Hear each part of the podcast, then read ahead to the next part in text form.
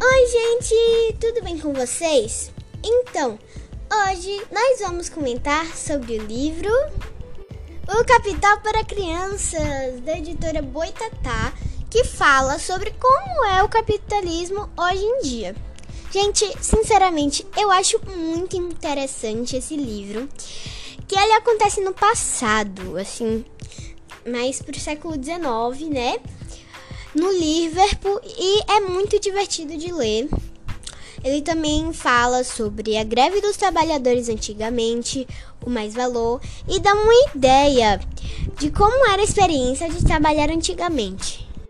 Olha, eu recomendo muito vocês lerem, pois tem vários detalhes super interessantes sobre o, sobre o capitalismo, né?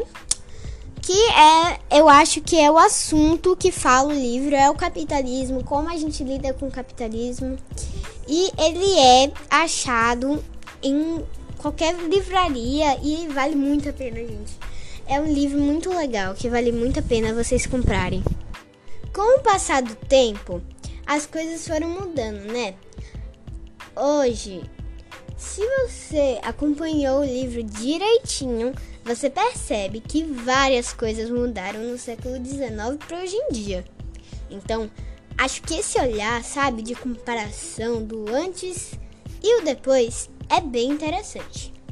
Olha, gente, este livro é, ele é muito interessante, tanto que quando ele o avô conta a história porque é meio que contada, parece que ele viveu. Ele já é de certa idade, né, pelas ilustrações do livro. Ele parece já ser de certa idade, sabe? Então parece que ele viveu, ele contou direitinho a história, então eu acho que ele viveu aquilo, sabe? Então eu acho que é uma coisa muito legal, sabe? A gente vê ele é, contando para os netos. Isso na verdade é, um, é uma história, né, de passar de geração para assim contar como você viveu aquilo. É muito interessante. Ou pode ser que ele não viveu, é uma análise, sabe, gente? Mas eu eu creio, não sei. É uma análise, é uma teoria. Olha, esse livro, além de ser contado por ele, eles as crianças eles fazem muitas perguntas instigantes. Eu vou falar aqui uma pergunta que eles fizeram. Então, gente, eu vou ler um trechinho aqui do livro, porque eu, eu simplesmente não aguento e eu vou mostrar para vocês essa parte. Ó, eu vou ler duas páginas aqui que eu achei muito interessante e vou debater, ó. A pessoa que contratou o Frederico lhe disse que pagaria 3 libras pela jornada diária para tecer as meias. E ele também ia trabalhar segunda a sábado.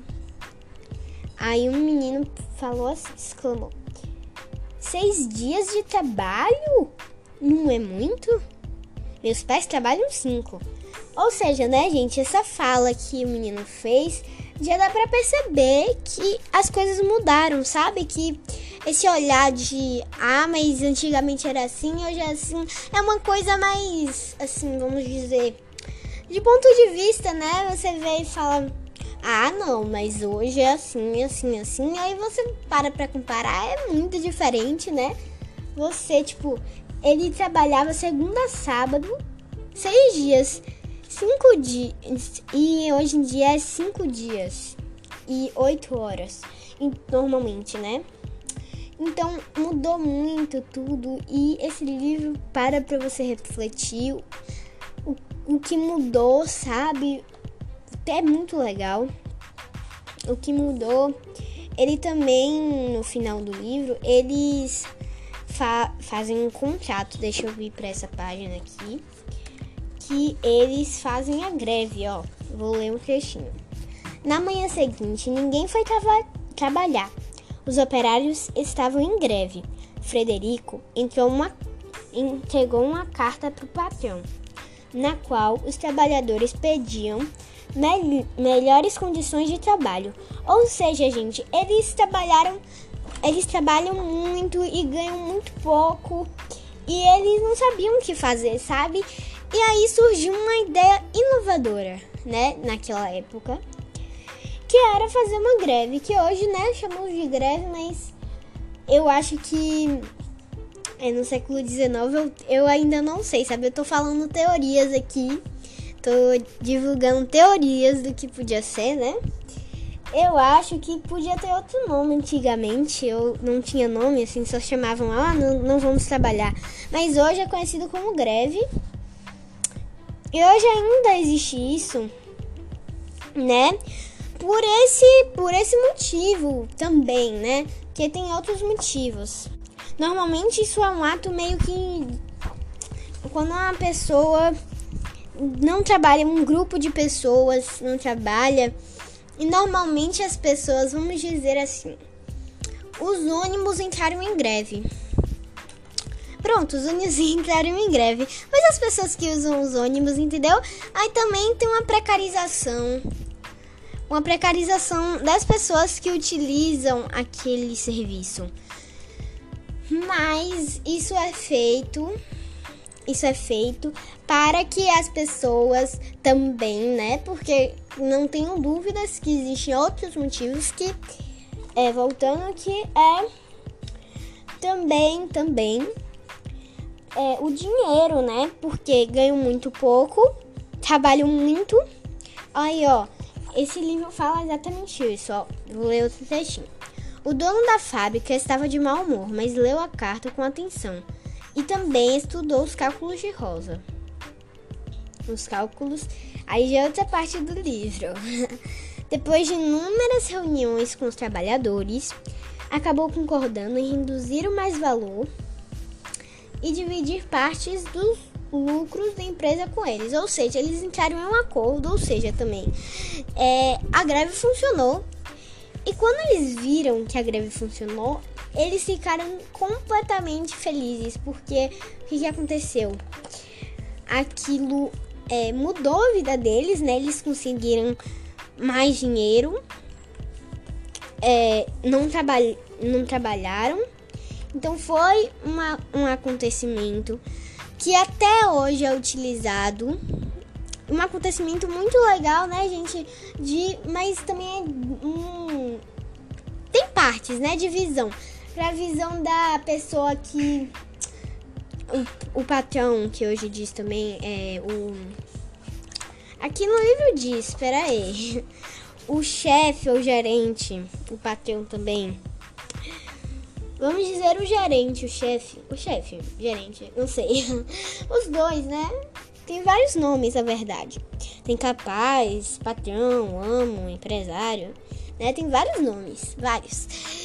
E aí, o chefe, né, previsão dele foi ruim, porque é, eu acredito, né, que foi ruim, porque ele é, dividiu mais, ele ficou com menos, e ele diminuiu o horário que eles trabalhavam, ou seja, é, eles produziam um pouco menos. E ganhavam e a fábrica ele né ganhou um pouco menos. Entendeu? Então foi foi bom e ruim para os dois lados. Pro lado dos trabalhadores que não trabalhavam foi bom.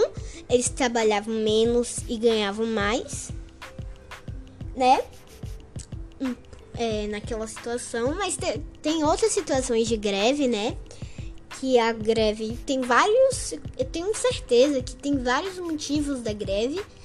É, esse é um dos. É isso. É, esse é um dos. E é isso, gente. Esse livro é muito interessante.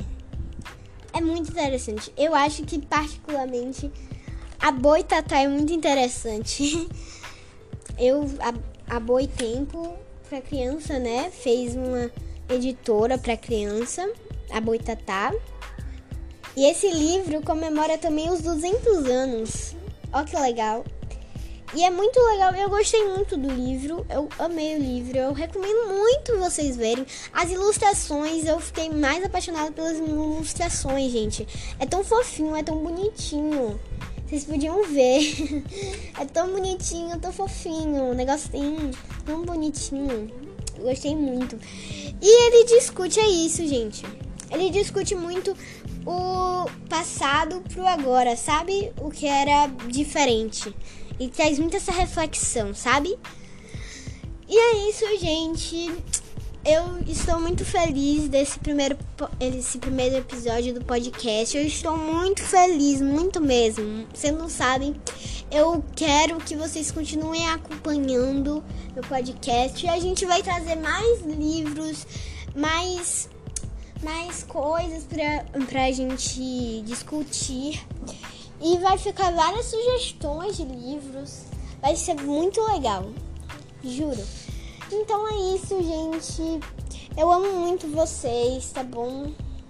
E espero que vocês continuem me acompanhando aqui. E é isso. Um beijo, gente. Tchau. Amo vocês. E ó, daqui a duas semanas vou lançar um episódio novo. Não perca não, hein? Porque vai ser ótimo. Nos vemos então daqui a duas semanas, viu? Beijos! Fiquem com Deus!